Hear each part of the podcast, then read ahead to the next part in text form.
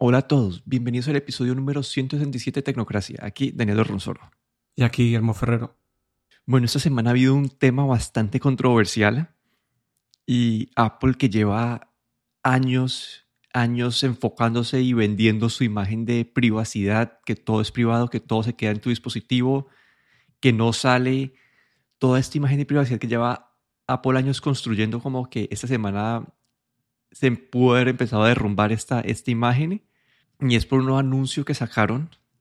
El anuncio, eh, bueno, tiene tres partes, ¿no? Como una parte de comunicación de iMessages, eh, una, una detección de, de, la base de datos de CSAM y algo de, de, guía de Siri. Pero yo quería empezar y enfocarme más que todo en esta parte de la base de datos. Quería empezar como hablando de la parte técnica de lo que está, de lo que está pasando. Y después ya podemos analizar y hablar de repercusiones que eso puede tener porque esto ha estado sonando por todas partes y sí, y como, sí, como que todo el mundo está hablando de eso y como que deja la imagen de Apple bastante mal. Entonces quería empezar con esa parte del CSAM. CSAM es eh, Child Sexual Abuse Material. Y lo que está pasando en ese momento es que eh, tu celular, todo, toda la comunicación, todas tus fotos, todo está como encriptado. Es decir, que Apple no sabe eh, que tenés voz ahí, nadie sabe que tenés voz en tu celular. Y lo que han hecho es un mecanismo para poder identificar si en tus fotos de iCloud tenés alguna foto, eh, alguna foto pues, de, abuso sexual de niños. ¿Y cómo están haciendo esto? hay una base de datos que tiene un hash o un identificador único que, que representa esta imagen. Esta base de datos, eh, pues, no sé quién la maneja, creo que es algo que tiene que ver con el gobierno, y lo que va a hacer Apple ahora es en tu dispositivo, cuando estés como tomando la foto y cuando no esté encriptada la información, va a comparar estos hashes con los de la base de datos y si encuentra un hash de estos identificados eh, en tus fotos, al momento de hacer la inscripción para subirlo a la nube, lo que va a hacer es que le va a poner como que un identificador único como que a este, a este a este algoritmo de inscripción para que ellos, para que alguien desde afuera, pues alguien de Apple pueda identificar como que esta cuenta guardó una foto que está, que está en nuestra base de datos. Entonces así por encima, esto es lo que está pasando. Como que esta es la, la parte técnica de lo que están haciendo. Ellos no están viendo qué fotos tenemos, pero sí están marcando de alguna manera que, están revelando hasta cierto punto el contenido de lo que hay en el material encriptado con este flag que le están poniendo a, los datos. No sé por dónde quieres arrancar vos, como que... que... No, sí, sí, no, básicamente decir que, eh, eh, bueno, estas medidas que Apple va a poner en uso, pues han creado mucha polémica esta semana. Mm, son medidas mm, que yo considero son buenas medidas desde el punto de vista de intenciones, ¿no? Pero desde un punto de vista técnico, eh, yo creo que ahí es donde, donde aparece el problema, ¿no? Porque como intención, pues me parece muy buena. De hecho, eh, he leído por ahí que creo que incluso Microsoft, eh, Facebook ya hacen algo así parecido, ¿no? Entonces, ahí no, no, dudamos de las buenas intenciones de Apple. Sí, ahí toca mencionar que Google, Facebook, Twitter, Microsoft, todos tienen esto ya. No lo tienen en la parte encriptada, es decir, que eh, lo que están haciendo ellos es más como cuando usas tu Gmail, si tienes una foto de esas, te van a reportar. Eh, estoy asumiendo que en otros servicios de Google también hacen lo mismo, como puede ser que con el Drive también hagan lo mismo, con el correo de Hotmail o de Outlook de Microsoft, en Twitter si estás compartiendo eso. Entonces, esos servicios ya tienen esto, pero no están, en estos servicios no tenés esta, no partís de esta base de que todo es privado y encriptado, entonces es un poco diferente, como que sí, esto ya lo hacen, es una práctica normal, pero es una práctica normal para información que no es encriptada. Entonces aquí la, parte especial es esta. Y acá hay varias, varias áreas de preocupación, ¿no? Una es la parte de, de banderas falsas, ¿cierto? ¿Qué, ¿Qué, pasa si vos tenés una imagen en tu, en tu librería de, de iCloud que tiene un hash o un identificador, eso es muy parecido a los que tienen eh, en esta base de datos, entonces te pueden como que reportar de forma errónea. Aquí Apple ha dicho que tienen que uno, que no, no solamente es como con una sola, un solo aviso, sino que tienen que haber varios y que eso solo lo, revisan manualmente. Entonces que la probabilidad de que haya una bandera falsa es como que una en un trillón por año, pero igual esto es una preocupación que puede haber. Y la segunda, que creo que es la más preocupante de todas, es que es este backdoor que estamos hablando, ¿no? Que es que ya ellos, ellos pueden identificar material que está en un celular comprándolo con una base de datos. Sí, básicamente están creando una puerta de acceso, digamos, una puerta trasera en la que pueden eh, entrar en tu privacidad. Sí, y acá está la parte complicada. Es como esto de un dictador benevolente versus un dictador auto, como no benevolente, en el sentido de que si Apple utiliza esta tecnología solamente para este tipo de, casos y la información o los hashes con los que está comparando de esta base de datos están muy controlados y son imágenes como que preaprobadas o, o súper limitadas y, nunca en la vida eh, se expande este, este scope, uno dice, está bien, como que es una, una causa buena. Eh, el problema es que ya existe la tecnología para que no, otros gobiernos ya como, no sé, un gobierno le puede... Apple, bueno, Apple dice que por ahora solamente va a funcionar en Estados Unidos,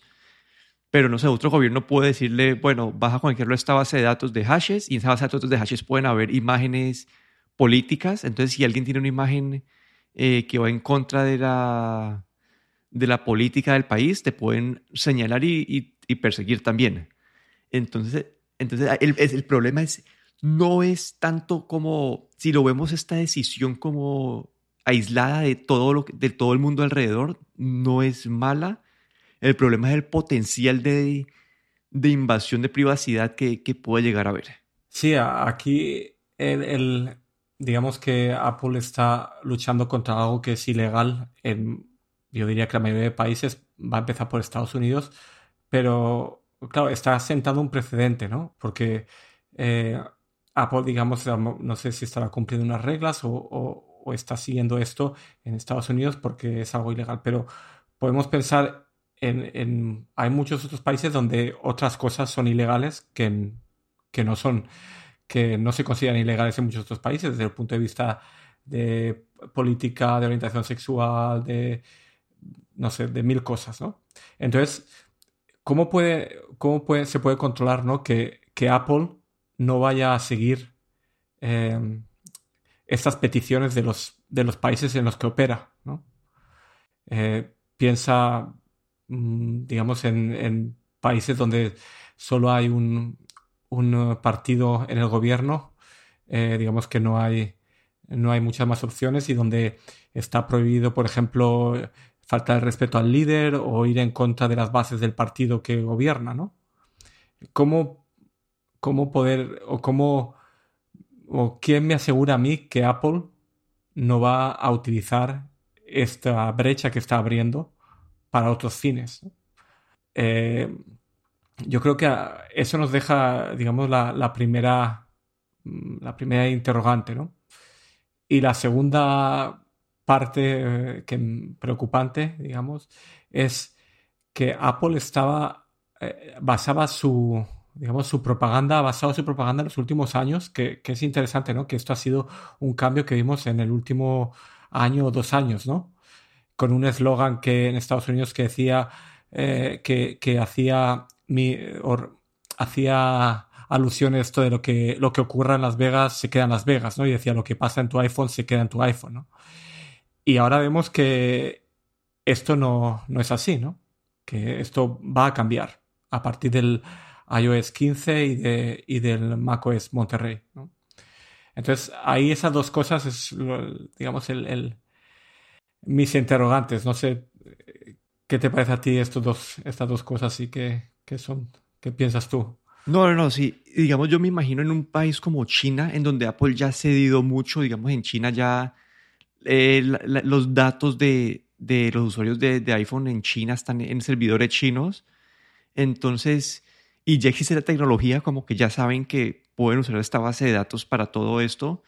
No sé qué tanto control va a tener Apple sobre qué hay en estas bases de datos.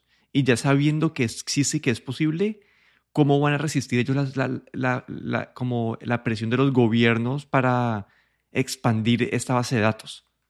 Porque puede que, no sé, que en Estados Unidos digan, no, queremos que también eh, identifiquen todas las fotos que tienen como, no sé, cuando la gente vende drogas eh, en el mercado negro, utilizan estas fotos, por favor, meta estas fotos en, eh, en, su, en su base de datos. O, o en China, como que algún evento político. Entonces, si, si alguien muestra esa foto en China, no sé, digamos la famosa como que el Tiananmen Square, eh, si alguien la tiene en el, iPhone, eh, reportárnoslos. Como que mi pregunta es, no tengo ni idea cómo va a ser Apple ya como...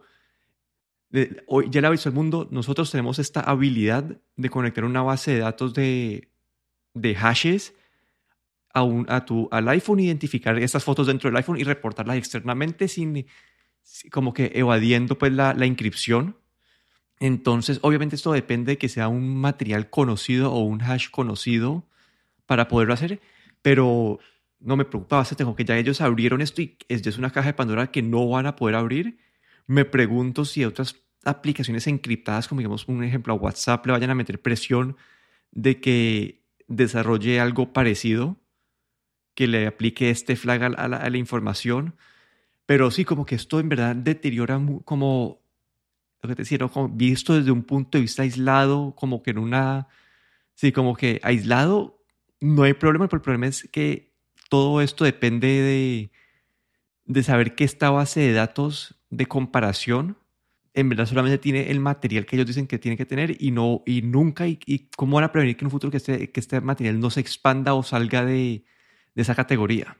Sí, y, y luego esto pone, pone también, digamos que, como tú dices, se está creando una base de datos, digamos, externa, eh, eh, que puede, incluso esa base de datos, por algún motivo, se puede incluso filtrar, puede, se puede hackear, ¿no? Que esa información de, a lo mejor, gente que ni siquiera ha cometido ningún delito, que a lo mejor una foto, porque esta, esta digamos, esta detección eh, se basa, como comentabas tú, en esta, cuando se va a encriptar para mandar a iCloud, como ponen como un, una, un flag, una bandera, ¿no? Eh, si una foto está detectada, eh, que es, contenido de esta base de datos de abuso de menores, ¿no?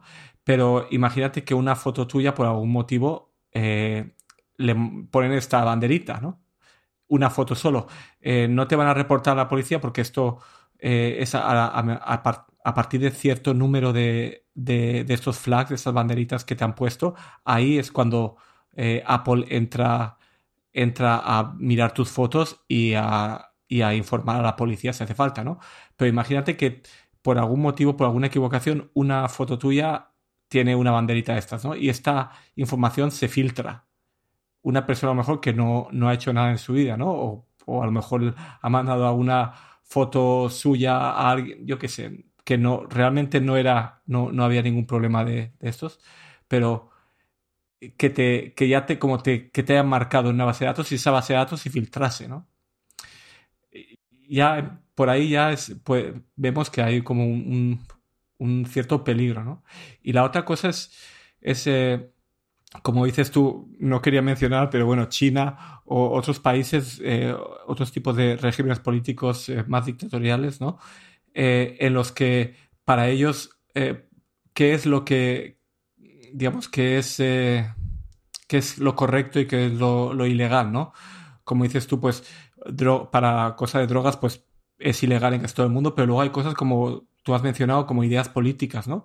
Como hemos visto que muchas veces en Hong Kong hubieron revueltas, ¿no? Cuando cambió, cuando hubieron este, este problema ahora con, con una modificación de la ley, ¿no? Y, la gente pues se, digamos, se comunicaba a través de mensajes y para reunirse para hacer estas manifestaciones, ¿no? Pues imagínate que ahí el gobierno chino quiere entrar también y le dice a Apple que si no, no puede operar, ¿no? Porque eso es la ley en, en ese país, ¿no?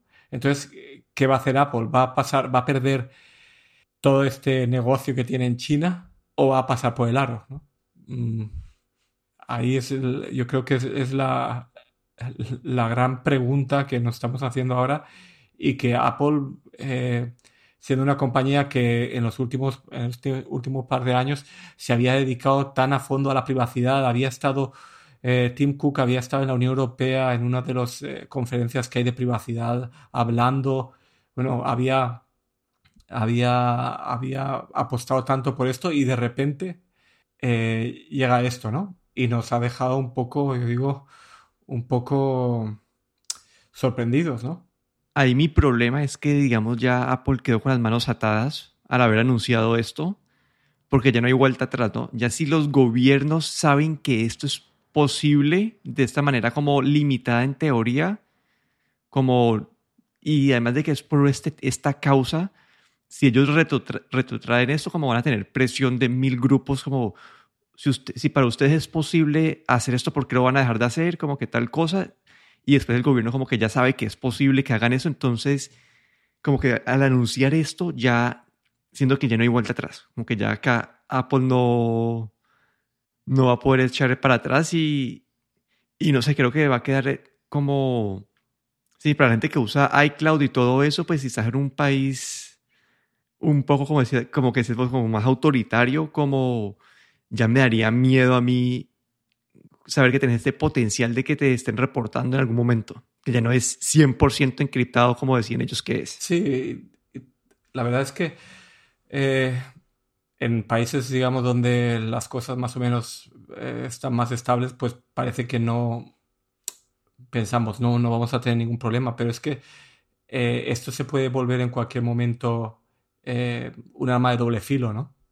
Incluso en lugares eh, donde ahora en este momento la política, los, los, gobiernos son tranquilos, pero es que mm, esto no quita, ¿no? Que, que, pueda cambiar en algún momento.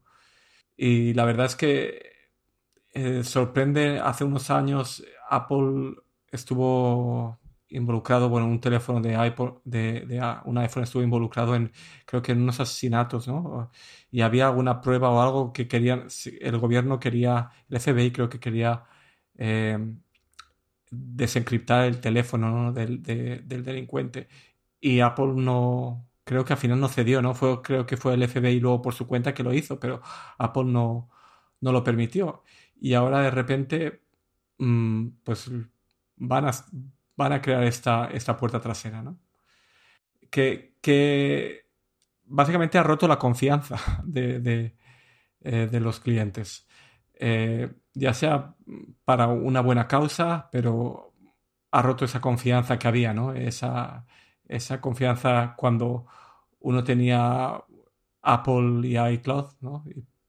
Y, ahora esto, se, ha, se, ha, perdido de alguna manera. Sí, uno tenía esa confianza de que todo pues era encriptado y bueno, ahí también toca tener en cuenta que todo lo que sale tú pasa para la nube, como que tienes obviamente un riesgo de, de privacidad.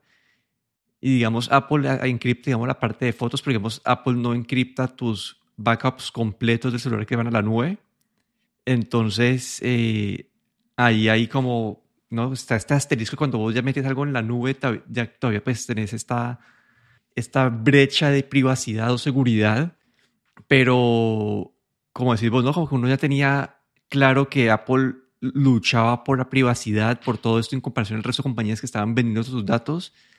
Pero hoy en día ellos no están vendiendo los datos, pero ya han abierto una, han abierto una puerta que, sí, que eliminemos, no sé qué, que sí, que, que rompen esta, esta, esta capa, este caparazón que tenía la, la, la compañía en la parte de privacidad y que parte, gran parte del uso o sobresale, un iPhone o los productos de Apple es este ecosistema, ¿no? Como utilizar el, el, el, eh, las, pues el Photo Library, el iCloud de la nube es parte de lo que hace que la experiencia de iPhone sea buena porque vos simplemente, simplemente todo funciona, todo está synced y, y, y, si vos ya no vas a poder utilizar esto de la misma manera o si empiezan a romper esta, pues esta, esta parte, esta caparazón de privacidad, como que parte de este valor agregado que tienen los iPhones, pues se van a, a ver comprometidos. Sí, básicamente ya sabemos que no es, no es algo, digamos, 100%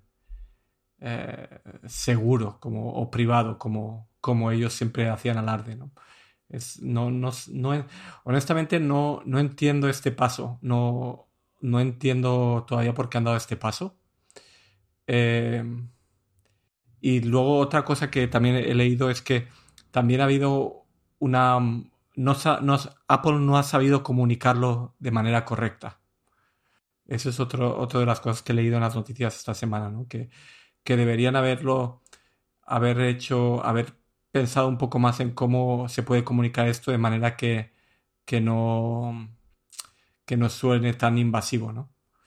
Y ahí pues, eh, no sé, nos, nos, han explicado, bueno, Apple ha, tenido, ha, sacado una nota de prensa explicando esto, luego también con referencias a los documentos que, de los, en los que se basa este mecanismo de, de poner este flag o esta bandera a las fotos de cómo hacen todo este hashtag, de, este hashing o este, esta esta marcación de fotos y todo, está todo explicado, lo tienes acceso a todos los documentos en, en los links que ha proveído Apple, pero de alguna manera como que no han sabido enfocar su, su mensaje que ellos tenían ¿no? de privacidad y con esto como lo han roto, ¿no? Yo creo que ahí ha habido, podrían haberlo comunicado de otra manera un poco más, aunque sabemos que lo que esto significa básicamente es una puerta, que están abriendo una puerta trasera en, en nuestro, en nuestro servicio, ¿no? Digamos, a lo mejor no directamente en el teléfono, pero en el servicio de,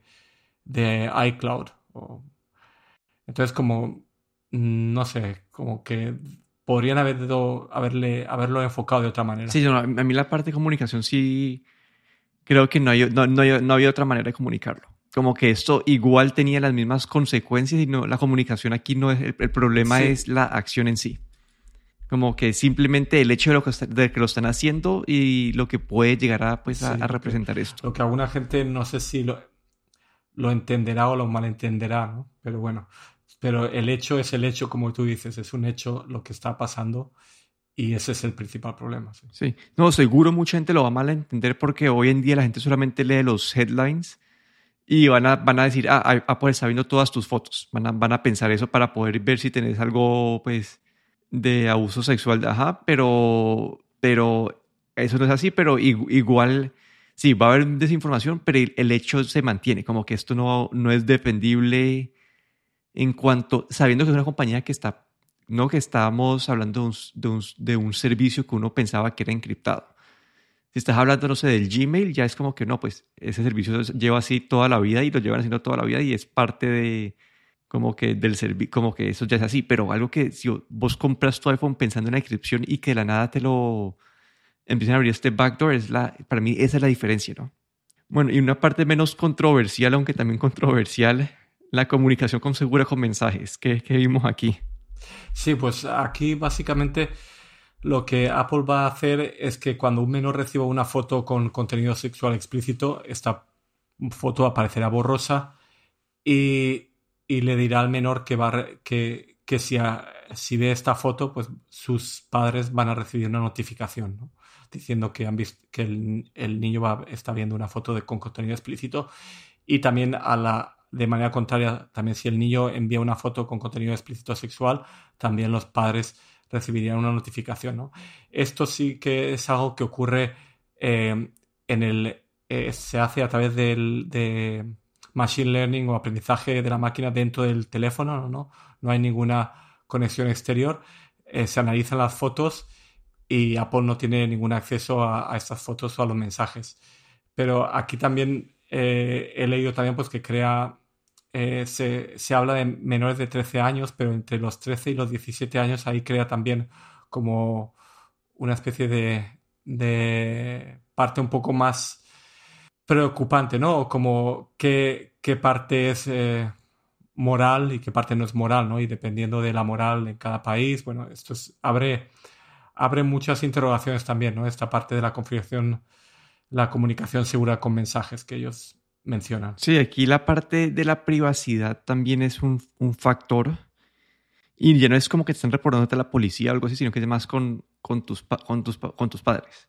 Entonces, y ahí, no sé, como esperaría que, que, eso sea algo que pueden prender y apagar los papás. No sé quién lo apagaría, no sé qué papá lo apagaría, pero... Sí, sí, por lo que vi es algo que para poder tener acceso a esto hay que tener esta, esto, esta opción de, compartir en familia y ahí son los padres los que, los que tienen, pueden eh, accionar esta, esta opción en los teléfonos de los hijos. ¿no? Sí, aquí el lado bueno que veo, como que es cuando hay un menor así que de la nada, pues, que los, que, estos abusadores lo, lo, pero están, están estableciendo conversaciones, puede ser una manera como que de alertar a los papás de que algo está pasando. La pregunta es que ahí tienen que, nos va a quedar en mano de los papás, de los padres, determinar cuándo deberían tener esto prendido y cuándo apagado. a qué edad del hijo ya es más probable que ese tipo de comunicación sea normal versus versus sí como que versus un peligro pues para para la persona entonces sí y, va a depender de cada país entonces otra vez es un otro tema no tanto como con policía pero con tus padres y también pues invade la como que va a limitar el tipo de uso que le puede dar un menor de edad al celular. Entonces también es un poco, sí, otra vez es algo... Sí, yo creo que ahora cuando un chaval de 17 años, si los padres le van a comprar un teléfono, dirá, por favor, que no sea un iPhone, ¿no? Porque, sabes que tienes, que los padres van a tener esa posibilidad y que los padres a lo mejor piensan, tienen un, una, unas ideas determinadas, diferentes, y luego el, el, joven de 17 años pues tiene otras ideas diferentes y el, el pensar que los padres pueden activar esto, te pueden decir, te pueden, pueden incluso los padres pueden decir, si lo activamos, si no, no lo activamos, tú no tienes teléfono, ¿vale?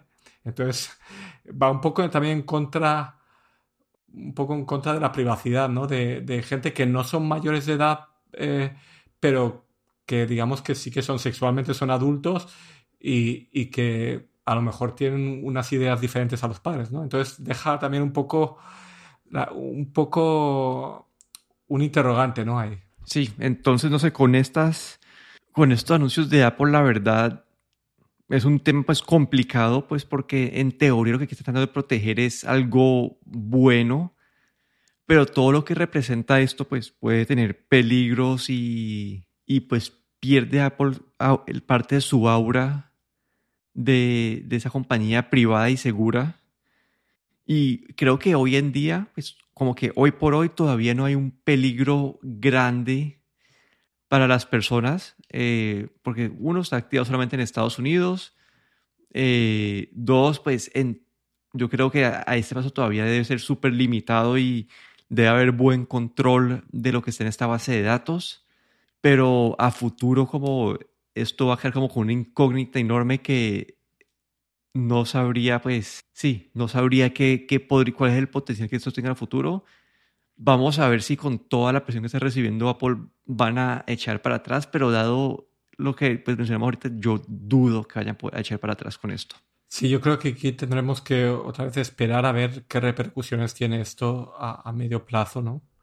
Eh, sabemos que esto va a venir en, en septiembre-octubre cuando las nuevas versiones de los sistemas operativos se lancen, pero habrá que ver, no creo que Apple se vuelva atrás, eso creo que, que no, viendo cómo, cómo, normalmente actúa Apple, pues no creo que esto sea posible, que yo creo que van a un poco a, a, a comunicar o, a cambiar su o a poner un mensaje un poco para que para que el, la, el público se apacigüe, digamos. Pero habrá que ver eso a largo plazo qué, repercusiones tienes, porque esto, como, como has mencionado tú, eh, puede tener grandes repercusiones en otros países, ¿no? Para otros fines. Y esto es lo que, lo que todavía no sabemos y que habrá que ver. Pero bueno, ese ha sido nuestro episodio esta semana, un tema un poco más complejo, más difícil, pero sí, algo importante y que ha pasado y vamos a ver qué, qué pasa a futuro. Pero aquí me despido. Daniel Dorronsoro en Twitter en arroba de Dorron. Y aquí Guillermo Ferrero en Twitter arroba galletero.